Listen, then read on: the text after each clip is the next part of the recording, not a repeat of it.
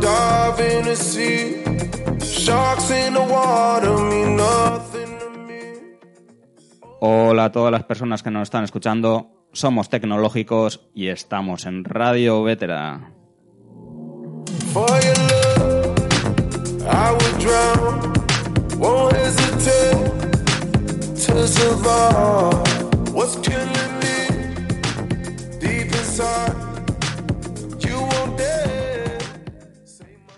Hoy tenemos con nosotros a una persona que en cuanto descuelgas el teléfono pidiendo ayuda enseguida está ahí. Todos nos planteamos lo mismo, ¿dónde saca tiempo? Para mí es una persona a admirar porque tiene esa... eh, es como una llave suiza que sirve para todo. Si no eh, lo sabe, lo busca y ayuda, y ayuda mucho, nos ayuda a todos en la comunidad Linuxera en toda España. Tenemos que estar muy agradecidos y muy contentos de tener con nosotros a David Marzal. Hola David, ¿cómo estás? Buenas, José. Hola y me vas a sacar los colores. Muchas gracias por la presentación. No, hombre, es que eh, la verdad es tú, todos los podcasts prácticamente se te, se te escucha nombrar, mencionar con el software libre porque eres una persona que, lo que he dicho antes, enseguida que coges el teléfono, eh, te envían un mensaje por Telegram y enseguida, en cuanto puedes, respondes y toda la ayuda que, te- que necesitemos, eh, tú estás ahí siempre. Pero eso Eh, porque hay mucha buena gente dentro de la comunidad de software libre.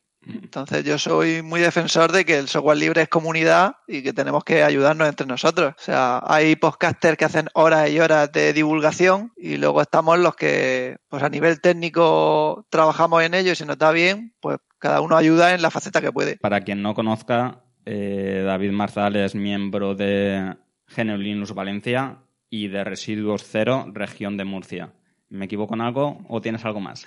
Ah, estoy en un par de sitios más, pero principalmente en eso. También estoy en Murcia Vegana y cosas así, pero se hace lo que se puede. Esos son los principales y en los demás que estás, pues eso, el tiempo que sacas es con una niña recientemente que has tenido y... Sí, es- es- eso ha sido un cambio brutal. Ya, ahora el tiempo ya, ya no es oro, es, es platino o, o lo siguiente. Eh, muy bien, David. Eh, David, en la Asociación de GNU Linux Valencia, para el mes de marzo y mes de abril nos esperan algunos eventos. Pero antes quería que nos eh, hablaras de una charla que va a salir próximamente, que has hecho con Boro de la asociación, presidente de la Asociación de GNU Linux Valencia. Eh, ¿Nos puedes comentar un poco y ya adelantarnos de qué habéis hablado en la siguiente charla? Sí, pues es dentro del Open Data Day, el Día de los Datos Abiertos, que se suele hacer todos los años por estas fechas. Y en esta ocasión la asociación Melisa por temas de la pandemia pues lo ha hecho completamente online sin ninguna parte física. Entonces eso ha permitido que los que estamos un poco más lejos de A pues también nos sumemos. Entonces Jorge Lama nos llamó y nos preguntó si podíamos hablar sobre software libre, datos abiertos y medio ambiente. El medio ambiente es uno de los topics que, de los que va a nivel mundial este año el Día de los Datos Abiertos. Entonces, como nosotros no somos muy expertos en datos abiertos, pero yo el tema de medio ambiente sí lo tengo controlado, por que te voy a decir de software libre, y pues con un poco de empollarnos los datos abiertos, dimos una charla eh, en plan básica para todos los, los públicos sobre tipos de datos abiertos que hay en España. El gobierno tiene un portal que es data.gov.es, tiene un montón de información, la NASA, el portal de la Unión Europea. Luego vimos diferentes aplicaciones que existen, que en ese mismo portal ya hay aplicaciones que te hacen uso, pues como un mapa de donde están todos los puntos de reciclaje o el tiempo de la calidad del aire, todo ese tipo de cosas. Luego nos enfocamos en, en de esas aplicaciones, cuáles tienen que ver con medio ambiente y tienen el código público, que son unos cuantos, y luego hicimos un repaso a pues servicios como Open Food Facts o Wikidata, tipos de servicios que están basados en software libre y van de cosas relacionadas con el medio ambiente, como son la comida o, los datos científicos. Y ya luego, por supuesto, pues con Boro estuvimos hablando un poco de filosofía, de software libre, de la necesidad de que las administraciones impulsen los datos abiertos, de que no sean empresas privadas las que se queden solo con la información. La verdad es que fueron, creo que 30 minutos o así, pero dimos una visión menos técnica al resto de charlas que se harán ese día de herramientas en concreto o de gente que es muy pro y que trabaja con, con datos abiertos de continuo y tiene una base más científica o más técnica. ¿Para qué día son las charlas? Es el sábado 6 de marzo y empieza a las 10 de la mañana y luego son ocho charlas de nueve charlas del tirón con una pausa para comer. ¿Dónde van a ser retransmitidas? Pues si quieres te paso el, el enlace porque el- la página web es odd 2021 a coruna.gitlab.io. Un poco rara para escucharla, pero yo estoy seguro que si buscan Día de los Datos Abiertos 2021 a Coruña sale. Perfecto. La... Y será online, será un, un BBB en el que se podrán conectar online, habrá un Rocket Chat para hacer preguntas y lo que se van a hacer es las charlas están grabadas, se ponen en directo en el, en el BBB y mientras los que hemos dado las charlas estamos en el chat resolviendo preguntas que vayan haciendo. Estupendo. O sea que sea vais a muy- estar ahí conectados y cualquier persona que quiera preguntar eh, cualquier duda lo puede hacer a través del chat. Es parecido a lo que hicimos, que estabas tú también en el 24H24L. Perfecto, son muy buenas iniciativas para transmitir el conocimiento del software libre y los expertos que, que tenemos aquí al otro lado de, la, de las pantallas pues nos pueden eh, enseñar muchas cosas. Yo no me lo voy a perder, ¿eh? Sí, sí, yo la mía ya me la sé, pero estaré atento a todas las demás. Aparte, antes de nosotros está hay unos presentadores que van a introducir que son de bastante nivel, así que empezaré desde el principio. Y luego se me olvidó decirte que aparte del BBB, como yo estoy jugando últimamente con el streaming en directo con software libre, se emitirá por BBB, pero yo lo voy a retransmitir una copia, como si fuera un backup, a, por Oncast, que es un servicio de software libre de streaming que te lo puedes montar en tu ordenador o en tu portátil y la verdad es que le están metiendo mucha caña y funciona muy bien. Entonces voy a apoyar aparte haciendo un segundo streaming. Perfecto. Cogiendo esa onda de, del streaming con software libre, tienes un taller el mes de marzo en GNU Linux Valencia. Sí, ¿Nos tengo puedes hacer un que la verdad es que se fue Boro, que como sabe que estoy jugando con la aplicación y le estoy usando en muchos proyectos, me dijo, David, esto te lo tienes que contar. Yo te pongo el... dentro de mucho tiempo que te dé tiempo a aclararte con la cría, pero este lo tienes que hacer. Yo dije, venga, pónmelo. Si al final est- estoy jugando tanto con la aplicación que ya es, es como andar por casa, no, no me cuesta nada, porque lo bueno es que la aplicación es muy sencilla, se puede usar con Docker y un Hablemos que es un taller sencillo de primeros pasos, ah, es muy asequible. ¿Para qué fin de semana vas a hacerlo? Ah, por ahora, si no cambia nada, está para el 30 de abril a las 7 y media. 30 de abril, 7 y media. Eh, ¿No era sábado? que sí. Eh, digo, Pues yo creo que es viernes. Sábado, viernes. Eh, pero creo en la web pone, si no estoy mal, No, es viernes. Es viernes. eh, pero pues habrá que cambiarlo en la web, pone, hablemos de mes de marzo. Ah, porque yo creo que estaba puesto para marzo, pero luego por eventos de la asociación creo que se han retrasado todos. Y en el mes de abril ponen un hablemos de peer-to-be. Sí, ese es el de Boro. Ese se supone que va después del mío. Vale, peer-to-be Bien. es una plataforma eh, como YouTube. Sí, de hecho, yo ahora mismo estoy jugando con las dos cosas, con, con Peer2B y con Uncast. Eh, primero diré cómo funciona Uncast, porque tiene la gracia de que te lo puedes montar tú, es un servicio tuyo propio. Tiene la pega de que eh, tú estás retransmitiendo. La gente se conecta a tu casa para ver el vídeo que estés sacando. Con lo cual, si tienes buena conexión a internet, se puede conectar mucha gente. Si tienes 100 megas, no pretendes que se conecten 100 personas al router de tu casa porque no te va a dar la conexión. Entonces, pues veremos desde cómo se lanza el servicio, cómo mandar el vídeo con OBS y pues particularidades de en plan, pues si te haces una idea de que necesitas 2 megabits de subida por persona, pues con tu conexión, cuánta gente puede conectarse. Eso es con un cast. Y luego a la vez a PeerTube, que es como un YouTube pero libre, solo que en plan fediverso con instancias diferentes, no es un servidor central, sino que cada uno puede montar el suyo propio y deja usarlo o no. Pues eh, encontré una instancia que con la última versión, la 3, te permite hacer directos también, que es una cosa que tenían en el roadmap. Y entonces, pues eh, la verdad es que es muy sencillo. Ves crearte la cuenta, hacer dos clics y enviar con OBS. Y eso también lo pondré en el taller. Boro sobre todo va a hablar sobre la alternativa a YouTube, en plan a poner tu vídeo ahí, cómo funciona. Sí, ahora mucha gente ha escuchado que se está yendo de, eh, de YouTube a otras plataformas, eh, privativas o no privativas, pero se están yendo en desbandada. Hombre, yo para comunidades del software libre, yo veo fundamental estar. Y puede que no estés solo en PeerTube, porque es verdad que va a llegar muchísima menos gente. Aunque ahora Framasoft, que es quien ha hecho el software,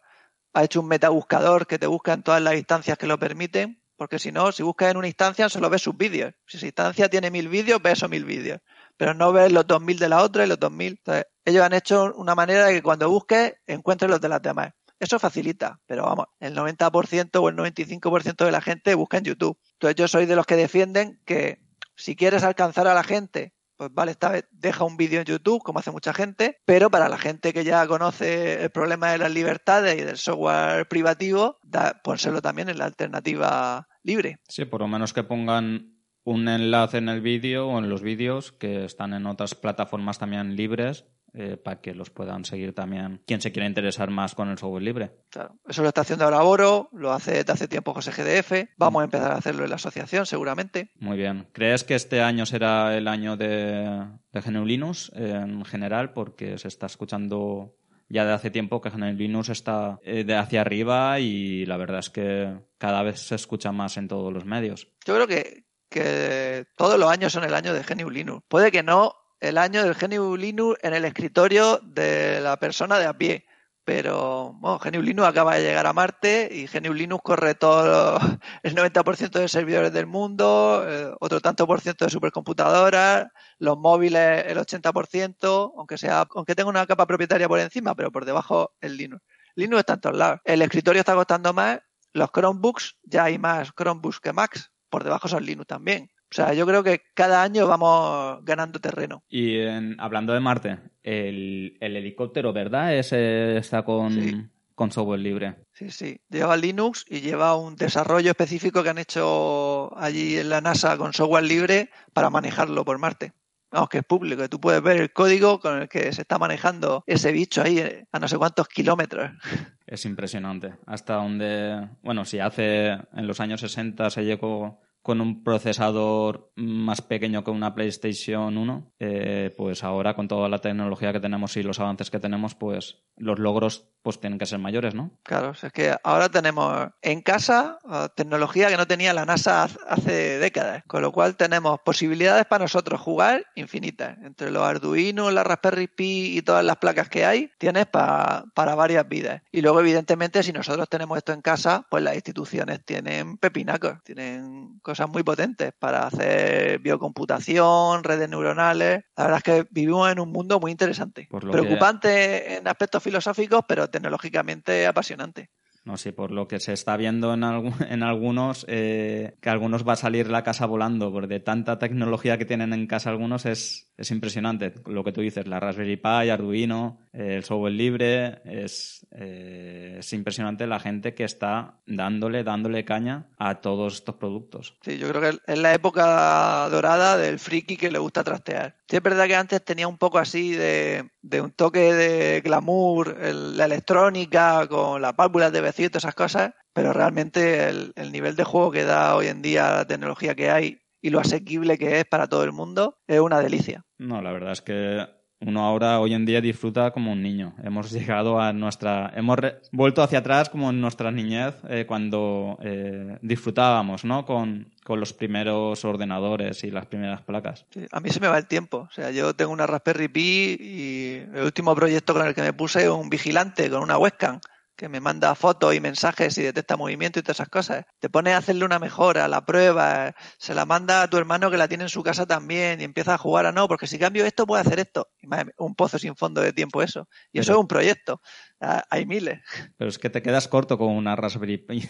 te quedas No, corto. hay quien tiene clúster y tiene ahí siete u ocho cada uno haciendo una cosa. Y es que son necesarias realmente, porque claro, cuando estás jugando con una, luego sale, cuando ya tienes ese proyecto hecho, te sale otro proyecto. ¿Y qué haces?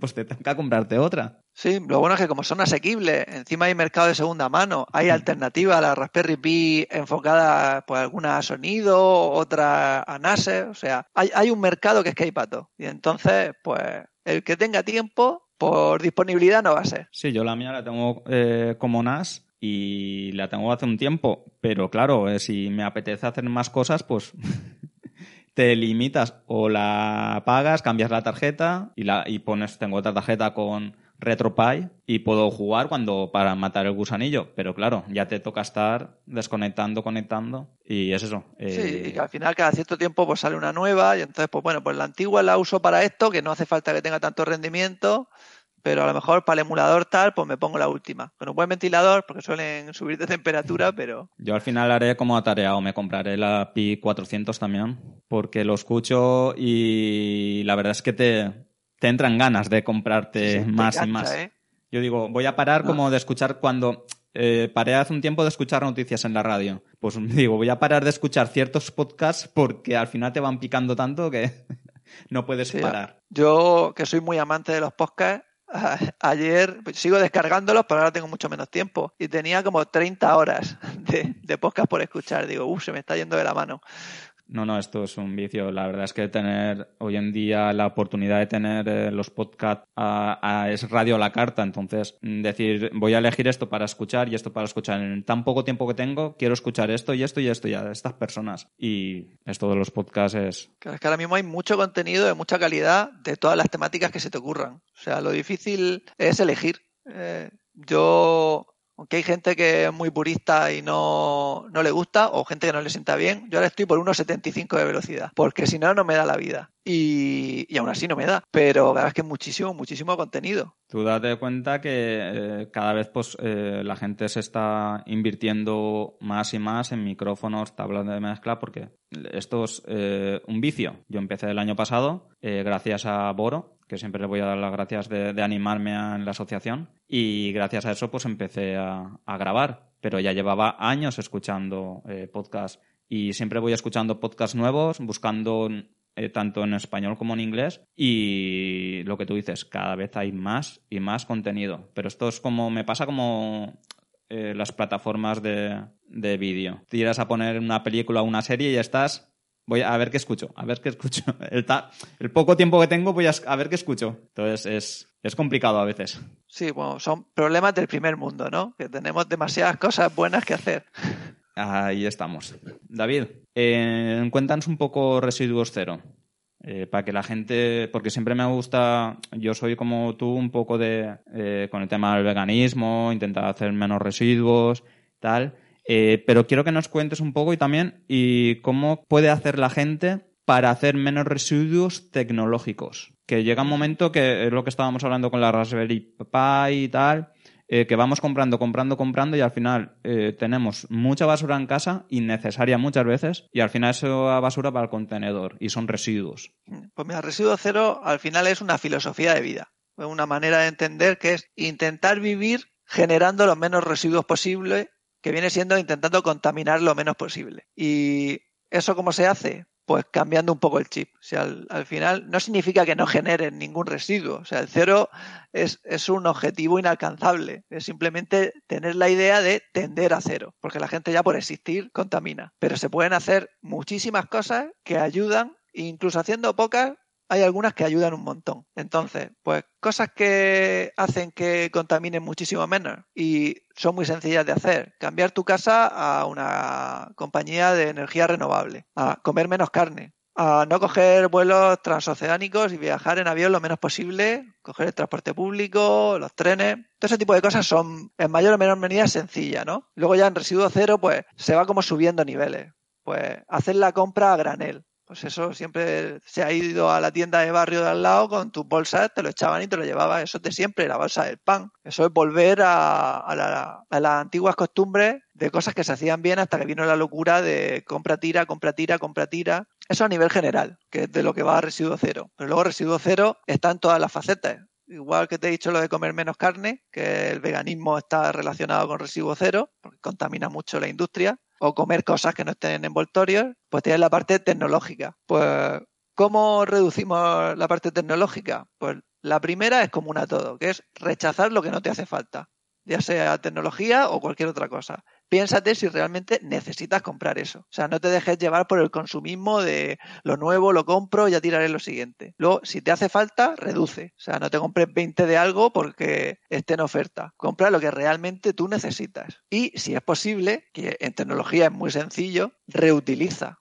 O sea, compra cosas de segunda mano. Primero, antes de irte a comprar lo nuevo en el MediaMar o en Amazon, que encima te lo tienen que enviar, mira en el Second Company de tu localidad, busca en Wallapop, a ver si eh, empieza buscando cerca tuya y ve ampliando el rango. O sea, en tecnología hay un montón de cosas que, que se venden de segunda mano que están muy bien. Pues yo siempre que tengo algo que no uso, lo pongo con la a vender. Yo lo dejo ahí y si alguien me lo pide, pues me lo quito. Y siempre, siempre, siempre lo primero que hago es buscar de segunda mano. Si no existe de segunda mano, pues miro cuál es la alternativa más sostenible de primera. O sea, que los materiales sean, pues no todo plástico hecho en China, a ser posible que lo fabrique alguien, si no español, europeo, que el diseño sea durable. Por ejemplo, en los móviles, pues el Fairphone. El Fairphone es un móvil que si no te convence ninguno de segunda mano porque no te fías de la batería o porque no hay ninguno en tu localidad cerca, pues es un móvil hecho desde el diseño hasta que te lo venden diseñado para durar, con minería que no explota a la gente, con plástico reciclado, modular para que puedas cambiar las piezas si se rompen, con garantía extendida, con actualización de Android prolongada, con Lineage OS para que no se te caduque a los dos años y tengas que comprar otro.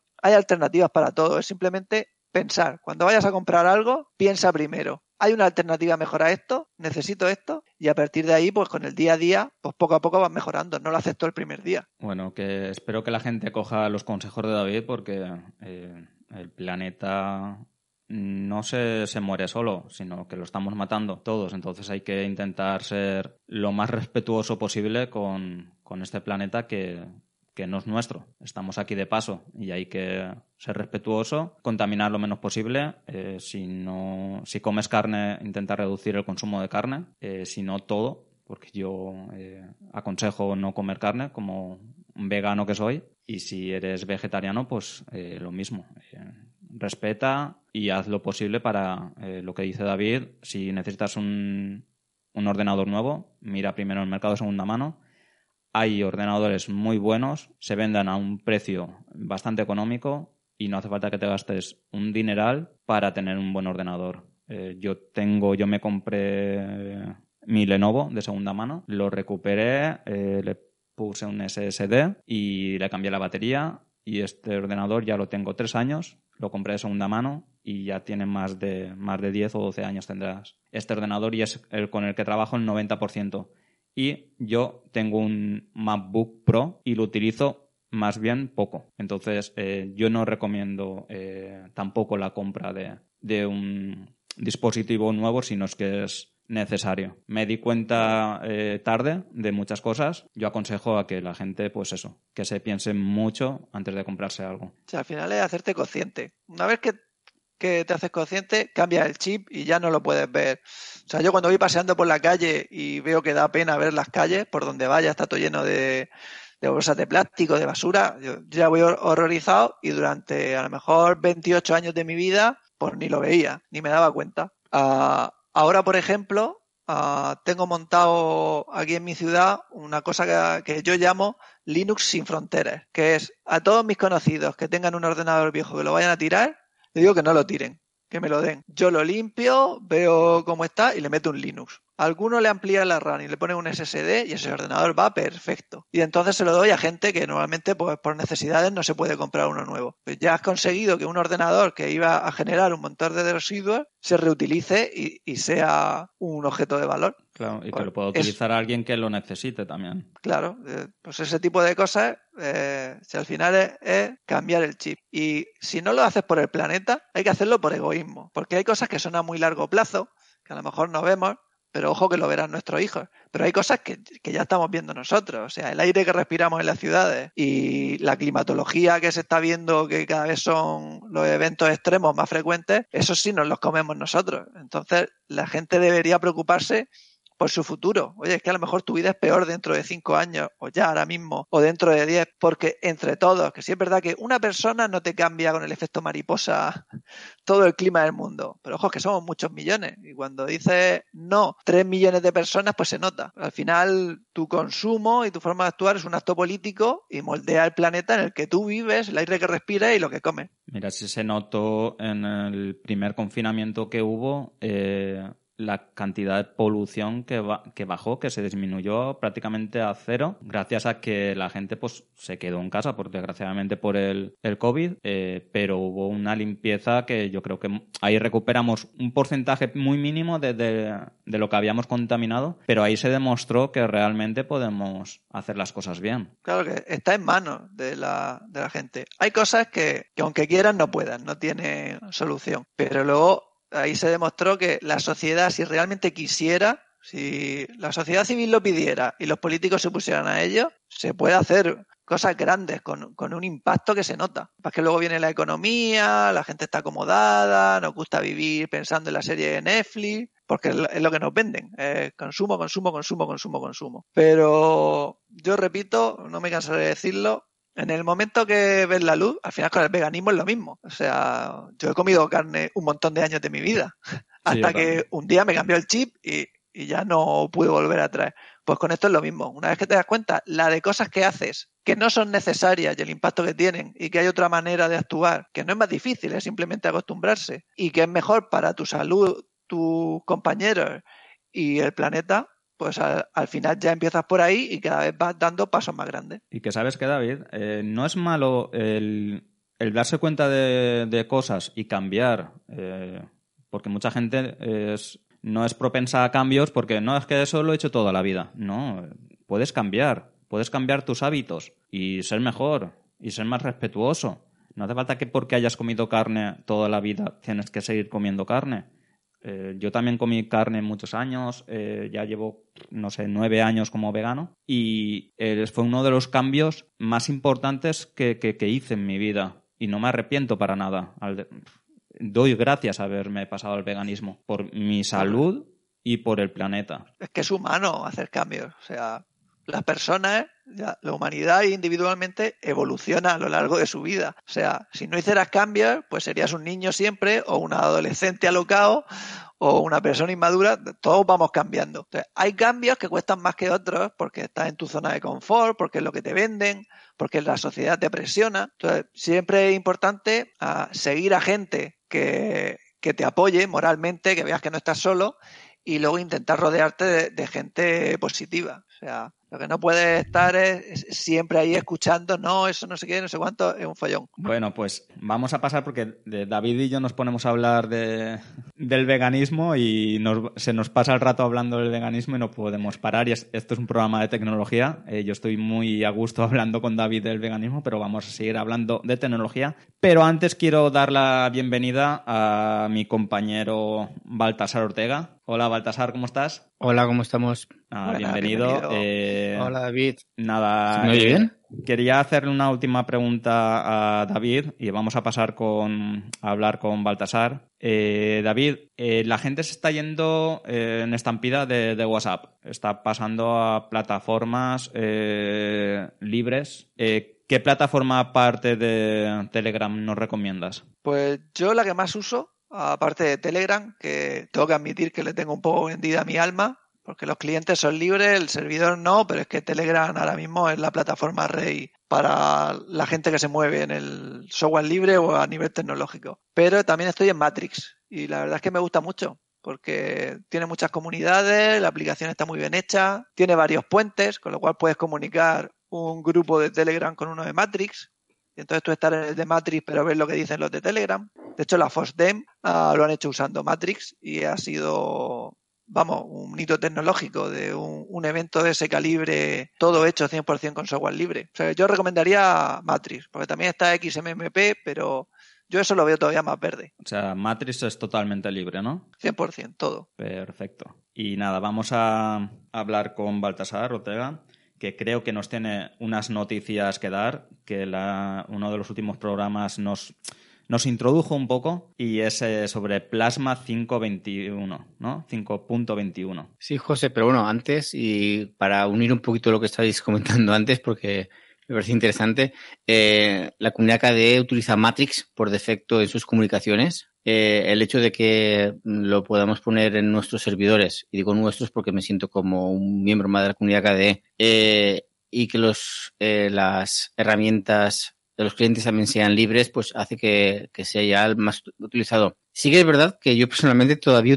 eh, recomiendo Telegram, porque creo que es el paso intermedio para sacar el mundo de, lo que es la eh, WhatsApp y llevarlo a Telegram. Y también es verdad porque si ahora mis compañeros y conocidos les digo, no, no, no, ahora nos vamos a pasar todos a Matrix, ya me dicen, no, tú estás ya, ya, ya muy pirado, eh, nos quedamos con Telegram y ya está. Hombre, la verdad es que pues eh, Telegram, los emoticonos, tal, pues para la gente eh, de a pie, pues es más fácil el cambio de, de WhatsApp a, a, Telegram. Por... Y me gusta más Telegram también que, que, que WhatsApp aparte. Pues los emoticonos de, de, de, Telegram me parecen mucho más graciosos y hay mucha va más variedad que, que, en WhatsApp. Los Yo stickers creo... dan muchísimo juego. Sí, bueno, stickers, eh, programar publicaciones, que es una poca gente lo sabe, pero puedes hacerlo y es genial poner las encuestas, buscar GIFs animados, eh, mmm, los grupos, pinear, mm, editar en mensajes, es un, es, un, es un mundo impresionante y además avanzando mes a mes. En mi opinión, Telegram creo que es una gran eh, tarjeta de visita para los que no conocen el software libre, de que sepan o conozcan qué se puede hacer con el software libre y que vean que la gran diferencia que hay entre un software creado por una compañía que por muchos, mucho, por mucha gente que tenga eh, haciendo cosas, al final el software libre es más potente. Cuando se pone software libre y ya coge la velocidad de, crucero, eh, es que le da, le da mil, vueltas, pero millones de vueltas. Pero es que la facilidad que tienes de, de, de pasar archivos pesados con, con Telegram, no lo tienes con, con, WhatsApp. Tú puedes pasar un archivo grande tranquilamente, costará lo que costará, depende eh, la velocidad de internet que tenga cada uno, pero puedes pas pasar un archivo tranquilamente, o una película inclusive. Hasta dos gigas. Sí, porque las ventajas de Telegram son infinitas. O sea, comparar Telegram con WhatsApp eh, no, no, aguanta la comparación. No, no aguanta, no aguanta. Y Pero bueno, sí, y... Que y mucha gente está pasándose y en cantidades industriales, lo cual pues, es una, buena noticia. Es decir, para demostrarles, oye, esto es un software libre y mola mogollón. Claro, hay que elegir la batalla. Y ahora mismo no es viable pasar a todo el mundo de a pie a Matrix. No. es viable pasar a la gente ya que está en el mundo del software libre o son informáticos. Correcto. Algunas Correcto. comunidades. Al ciudadano de a pie hay que pasarlo a Telegram, que los clientes mm. son libres, que la filosofía es bastante mejor que la de Facebook bastante. y que es un paso intermedio y que la plataforma es infinitamente mejor. Correcto. Vale, pues nada. Eh, yo tengo que pasar a mi, a, mi, madre poco a poco, ¿eh? A Telegram. Eh, yo, yo, debo confesar que ahora, mmm, menos mi suegra, que todavía no lo he intentado, eh, con mi madre y mis hermanas y demás, todos vamos con Telegram. Eh, y en mi colegio estoy librando la batalla y la tengo casi ganada un 90%. Me quedan dos otros reductos que no sé por qué razón no quieren dar el paso. Pero bueno, eh, ya caerán si quieren caer y si no, pues mira, ellos se lo pierden. Todo, todos poco a poco irán, irán cayendo. Sí, seguro. Bueno, pues bueno eh, Baltasar, ¿nos cuentas? Hablo de mi libro. Oh, por supuesto.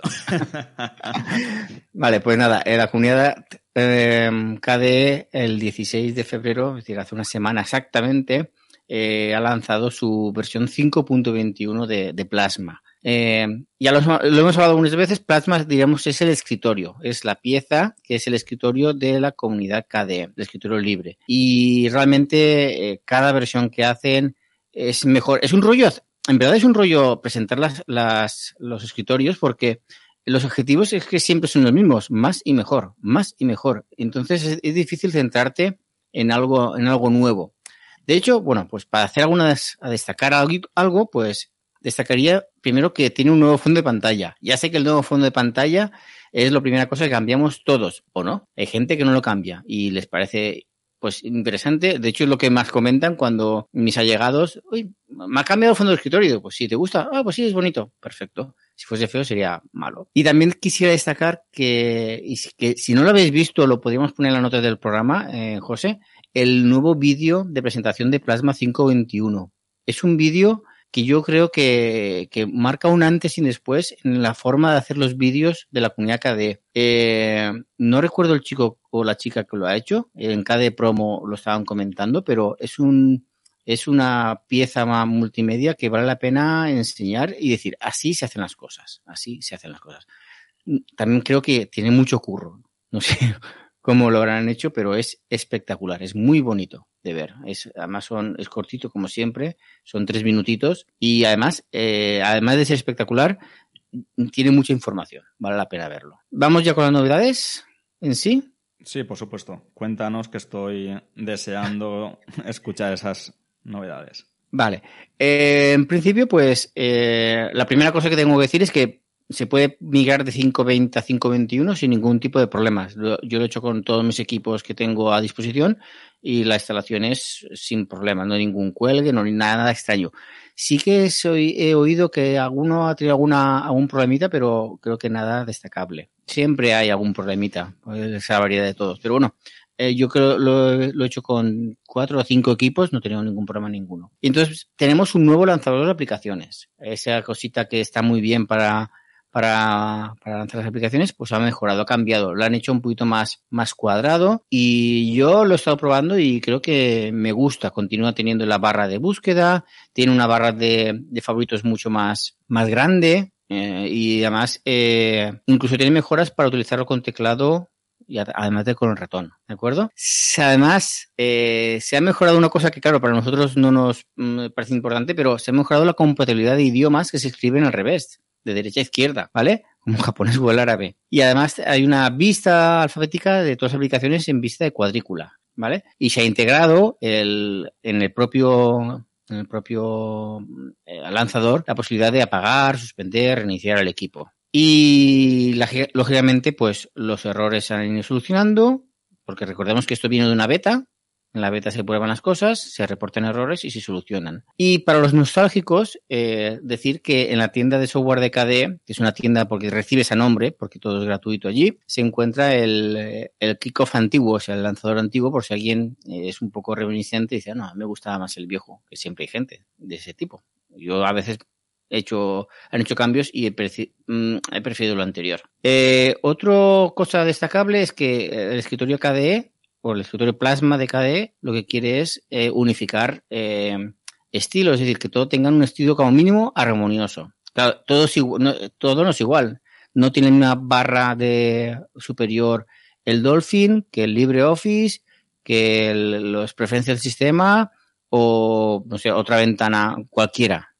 Pero bueno, eh, poco a poco lo están unificando para que todos compartan iconos, que todos compartan colores, que todos compartan eh, todo lo mismo. Además, algunos colores han sido modificados para que sean más vistosos, etcétera. Una tercera novedad, no menos importante, aunque esta todavía no la he encontrado yo, el, pensaba que, que, me gustaría más, pero todavía no lo he encontrado yo el gustito, es un nuevo tema que se llama brisa crepúsculo. ¿Qué es el brisa crepúsculo? Recordad que hay dos tipos, bueno, recordad o comento yo que hay dos tipos de temas principales, los claros y los oscuros. Los claros son los que tradicionalmente ha tenido el escritorio plasma pero de, un tiempo a esta parte, pues se ha puesto de moda los temas oscuros. Es decir, en vez de tener todo blanquito, pues voy a tener todo de color negro.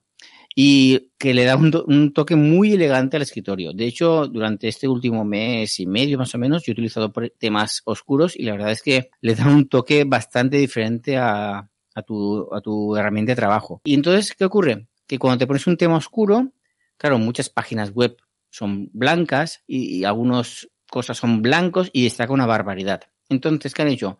Han hecho un, brisa crepúsculo que lo que intenta es unificar los dos mundos, el claro y el oscuro. Eh, debo reconocerlo, pensaba que me gustaría mucho más cuando, cuando estuviese puesto, pero no lo acabo de ver yo el gustito. Igual es que no lo he probado mucho, o también es verdad que como mi, mi equipo lo, lo, lo, mareo muchísimo con temas claros, oscuros para probar cosas, igual tengo algo mal configurado y se me ha hecho la, el, el escritorio un lío, por no decir otra cosa. No, lo que pasa es, es cuando se acostumbra uno al, al oscuro, eh, ya rara vez cambia, o cuando ve algo que se, se aclara un poco, ya no le gusta tanto. De hecho, he de confesar que últimamente estoy utilizando eh, temas oscuros y como también participo en lo en este proyecto de Lina, de Lina Castro de Viernes de Escritorio y lo muestro por ahí, eh, he mostrado unos cuantos temas oscuros. Alguien me ha pedido un tema claro y digo, pues voy a hacerme un tema claro bonito para el mes de marzo. Y debo confesar que me está costando. No encuentro un tema claro que me cabe de gustar cómo queda. O sea que, no sé, no sé. Eh, ya, ya veremos qué publico en marzo en el blog respecto a esto, a ver si lo consigo o,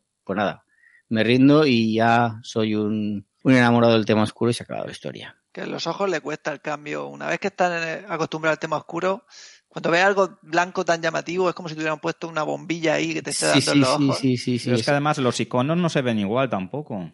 Yo no veo no, no, igual los es iconos que de blanco que Al principio que cuesta. Recuerdo, reconozco que al principio cambiar al tema oscuro cuesta. Pero creo que cuesta más pasarse del oscuro al claro. Sí. Al final, el lado oscuro nos mola mucho. Ayer estaba El probando fuerza. Plasma 21, 521, y, y probé el- lo que tú dices y, y se me hacía raro. Estaba probando el crepúsculo y digo, "Ay, ¿qué pasa aquí? Si sigo viendo las cosas blancas, no sé qué. Y es, y es porque son las ventanas están en claro, pero los menús están en oscuro y, mis ojos no lo, no lo cuadraban. Enseguida No sé. volví al oscuro por completo. Bueno, no sé. eh, por, el, por el viernes escritorio intentaré que, tener un tema claro bonito, pero creo, estoy empezando a pensar que no lo voy a conseguir. Sí. Pero bueno, lo voy a Puede ser que sea paso intermedio. En vez de pasar directamente del claro al oscuro, pues es posible que alguien agradezca tener una cosa intermedia para ir acostumbrándose. Es posible, es posible. Vale, pues seguimos con novedades. Pues tenemos una novedad bastante interesante que es eh, un nuevo monitor del sistema de plasma. Es decir, si aquellos que son, ma- son maniáticos de controlar su sistema, por ejemplo, con el recurso de CPU, cómo va la memoria, cómo van los, los espacios en disco, cómo funciona la red, pues el monitor del sistema me da información de todo eso. Pero es que lo han, claro, lo han hecho al estilo plasma, al estilo KDE, es decir, no vamos a hacerla una nueva, sino que vamos a hacer una nueva preciosa y encima con la posibilidad de que tú puedas personalizar tus propias páginas de, de monitoreo, porque claro, todo el mundo no quiere monitorizar lo mismo. Entonces vemos que yo te, hay unas, unas páginas por defecto, una página en la cual yo puedo tener pues las aplicaciones, un historial, el consumo de, todos los recursos, pero digo, vale, pues quiero añadir una nueva página, añadir nueva página, y ahí vas seleccionando qué quieres monitorizar, lo cual esto es una maravilla. Por otra parte, también tenemos novedades en Kawin y Wayland. Eh, para el que no lo sepa, eh, mm, y perdóname si, si yo no soy técnico, lo he dicho muchas veces, pero para que el usuario de la, de, de la calle lo entienda, el, los sistemas Linux utilizan eh, X11 para mostrar las ventanas, para pintar las ventanas. Claro, la tecnología X11 es un poco vieja. Digamos que puede tener perfectamente 30 años, ¿vale? Porque es de las primeras que se puso en, en funcionamiento. Y claro, eh, los tiempos van cambiando y hace ya más de 8 años, más yo diría que más de 10 años, empezó a nacer una nueva tecnología para pintar las pantallas que se llama Wayland. Y recuerdo muy bien que hace que más de 10 años porque en, ya en el 2012 ya asistí a una conferencia donde se hablaba de Wayland y mostraron las cosas que se hacían y eran cosas muy chulas. Pero ¿qué ocurre? Que claro, eh, cuando tengo un protocolo muy implementado cuesta mucho cambiarlo. Y poco a poco, pues Wayland se ha ido reforzando. Uno de los objetivos que tenía la comunidad KDE era dar ya el salto. Que de hecho en, la Academia ES nos riñeron. No sé si te acordarás, José. Eh, Alex nos riñó porque hizo la pregunta de ¿cuánta gente está en Wayland? Y creo que la- levantó el, el Pixel 1 o 2.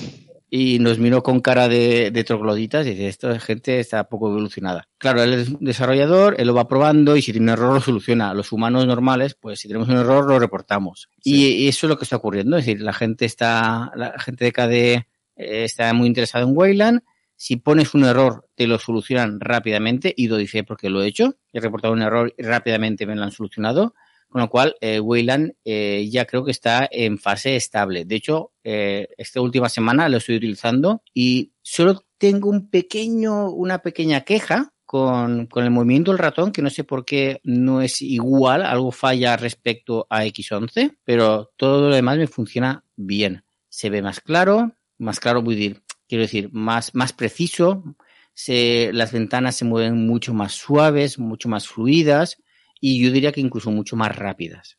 Con lo cual, eh, creo que Wayland ha venido aquí y pronto ya será un estándar. Si no lo habéis probado, como mínimo, darle una intentona y a ver qué pasa. Sí que es cierto que, que eh, porque presiono el blog, que aquellas personas que tienen Nvidia, digo la tarjeta, lógicamente, pues igual tienen problemas, porque ya sabemos que la tarjeta Nvidia y los drivers, pues no se llevan demasiado bien. Más novedades.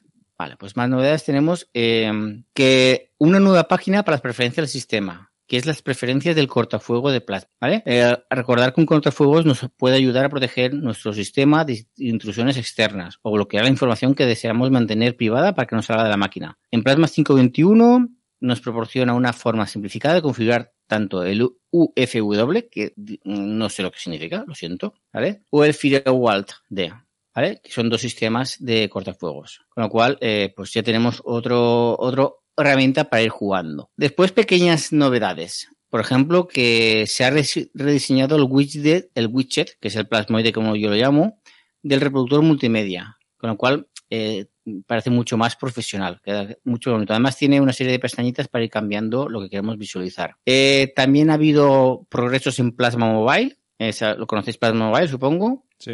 Unido a esto, quisiera destacar una noticia que es que el PinePhone de la comunidad KDE ha sido un éxito. Al menos se han vendido todos.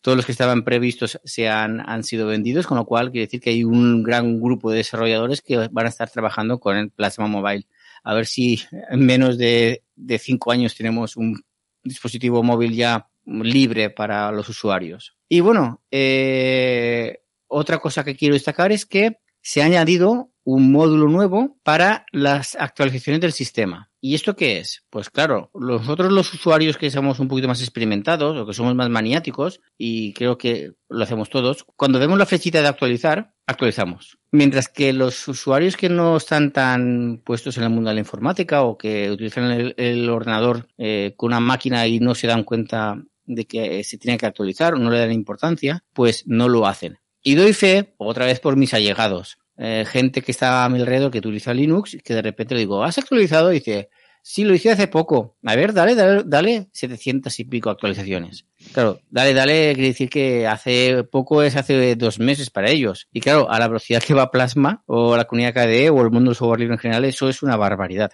Entonces, eh, se, está, se ha implementado un módulo nuevo en las preferencias de sistemas para autoactualizarse. Es decir, tú le dirás, actualízate automáticamente. No lo he probado todavía, ¿vale? Pero eh, como tengo allegados que se lo voy a poner, eh, supongo que de aquí una semana o dos semanas diré, pues mira, funciona muy bien o mm, pues no, es un desastre. Pero bueno, como tenemos línea directa con los desarrolladores gracias a buscade.org, seguramente esto funcionará muy bien. Esto es mucho más importante de lo que parece. porque si cada vez hay más usuarios del mundo Linux, el tener ese botoncito de autoactualizarse está francamente bien. Pero yo creo que la gente es que tiene miedo de, actualizar porque vienen de, Windows con muy malas experiencias a la hora de actualizar. El problema que viene esto es que no sé, eh, aunque yo he hablado un poquito con los desarrolladores de cómo lo han implementado para que no sea intrusivo y para que no sea un rollo y que no pase como en Windows, porque esa ventana de no cierra el equipo, Windows está actualizándose. Eso es lo que puede ocurrir ahora con, con sistemas Plasma. Evidentemente, y eso es muy importante, es una opción. Es decir, que nadie que esté utilizando Linux y sepa actualizarse, pues que no lo activa y ya está, todo sigue igual. Pero no sé cómo funcionará. Lo dicho, como se lo voy a implementar a dos o tres personas, de aquí una semana, dos semanas, más o menos sabré decir, pues mira, pues está funcionando bien y estas, claro, la idea es que fuera transparente para el usuario, que ningún usuario tuviese eh, ningún problema con este, con esta, con esto. Pero esto es, esto es más delicado de lo que parece, porque claro, eh, si actualizo, si está actualizando y voy a hacer el ordenador, me va a decir que me espere. También es verdad que a mí las actualizaciones en, mis, sistemas KDE Neon eh, son muy rápidas. Igual en dos minutos lo ha hecho todo. Sobre todo si está actualizado el sistema. Como se mm. está actualizando siempre, pues no tiene 500 que actualizar y debería ser medianamente rápido. Sí, sí. También es verdad que igual lo que han hecho hablo por hablar un poco, es actualizar solamente aquellas, o sea, poner las actualizaciones que sean mm, importantes. Sí, las de seguridad y cosas así. Vamos a, a, priorizar y cuando hagan esas, decirle, em, aprovechar para hacer las otras. No lo sé. Eh, yo lo diré. es que a mí me parece sobre todo muy interesante porque, claro, es, es Plasma quien actualiza. A Plasma puede estar en infinidad de distribuciones. O sea, Mm. Puede estar en Debian, en Ubuntu, en Kubuntu, en Arch, en OpenSUSE. Ahí estaremos en que si los em, desarrolladores de Debian, lo, cuando implementan Plasma, si lo activan o no lo activan. Supongo que los de Debian y directamente dirán, pues no, esto no lo queremos. No lo sé. Que estas son las razones por las cuales eh, eh, nació Cadeneon. Cadeneon justamente nació porque algunos desarrolladores de Plasma, pues mm, les, les sabía mal que ellos implementaran ciertas cosas y después las distribuciones pues no hicieran caso de esas cosas. a mí en Arch me sale la opción. La verdad es que no. Perfecto. Lo que pasa es que yo tengo la manía de que yo lo primero que hago cuando enciendo el ordenador es consola y actualizar. Me gusta ver los paquetes. Pero por curiosidad, como es software libre, me voy a meter en el código a ver qué hace. Ah, pues muy bien, perfecto. Eso, eso que tú acabas de decir, yo lo puedo hacer en sueños. ver el código. Bueno, sí lo puedo ver, y, pero de ahí no paso. Eso de actualizar Y, bueno. diariamente es una manía. Yo ya creo que ya se queda como manía porque yo hago lo mismo, David. Yo en cuanto Otros- me siento- Sí, sí, sí, mira, aquí tengo, ahora mismo tengo la flechita para actualizar y estoy con el ratón dándole a- alrededor para, para no darle sí. y no actualizarme. Tengo Firefox pendiente de actualizar a la 86 y claro, no puedo actualizarlo porque estamos usándolo. Sí, pero estás tentado, ¿verdad, David? Sí. Vale, eh, tres novedades más y, una cosita. Eh, que sabéis que es un lanzador de aplicaciones también, con el Alt F2 o el Alt mm, eh, barra espaciadora se puede activar. Ahora se puede fijar, ¿vale? Para que no se cierre automáticamente cuando hace una acción. ¿Vale? Es una opción más, ¿de acuerdo? El reloj digital se ha implementado, ha implementado mejor las zonas horarias y ahora la aplicación de sonido muestra el volumen del micrófono en vivo, ¿vale? Que esto también está muy bien y no se da importancia porque eh, el hecho, bueno, ha- hace unas cuantas eh, mm, actualizaciones ya sale el, micrófono activado o no activado, una cosa tonta, pero creo que es muy útil para saber si, si todo va bien o de repente el, micrófono está activado cuando no debería estarlo y aquí pasa alguna cosa rara, pero bueno, ahora, ahora mejor. Y bueno, la última cosa es un poquito más triste, es que este Plasma 521 está dedicado a Gustavo Carneiro, un colaborador de la Comunidad Académica de Brasil que lamentablemente nos dejó en enero víctima de la COVID. Entonces, pues, está... Siempre decimos que el software libre son personas, pues está muy bien pues recordar que pues que ha faltado una, una de esas personas y, y está bien recordarlo. Y ya está, esas son las novedades. Que no son pocas. que no son pocas. Bueno, y estas son las que, esto lo digo siempre, estas son las que los desarrolladores, eh, digámoslo así, han rescatado y han, se han dignado a ponerlas en público, porque después eh, hay muchas otras que se van haciendo por, por debajo que no, nos- no se dan cuenta. Siempre cuento la anécdota del, de, ¿sabes que en Plasma tú puedes poner una fecha en el Dolphin y Dolphin te encuentra el, lo que se hizo en esa fecha? Pues es una cosa que, que los, que los desarrolladores hicieron y no se dieron cuenta que estaba hecho.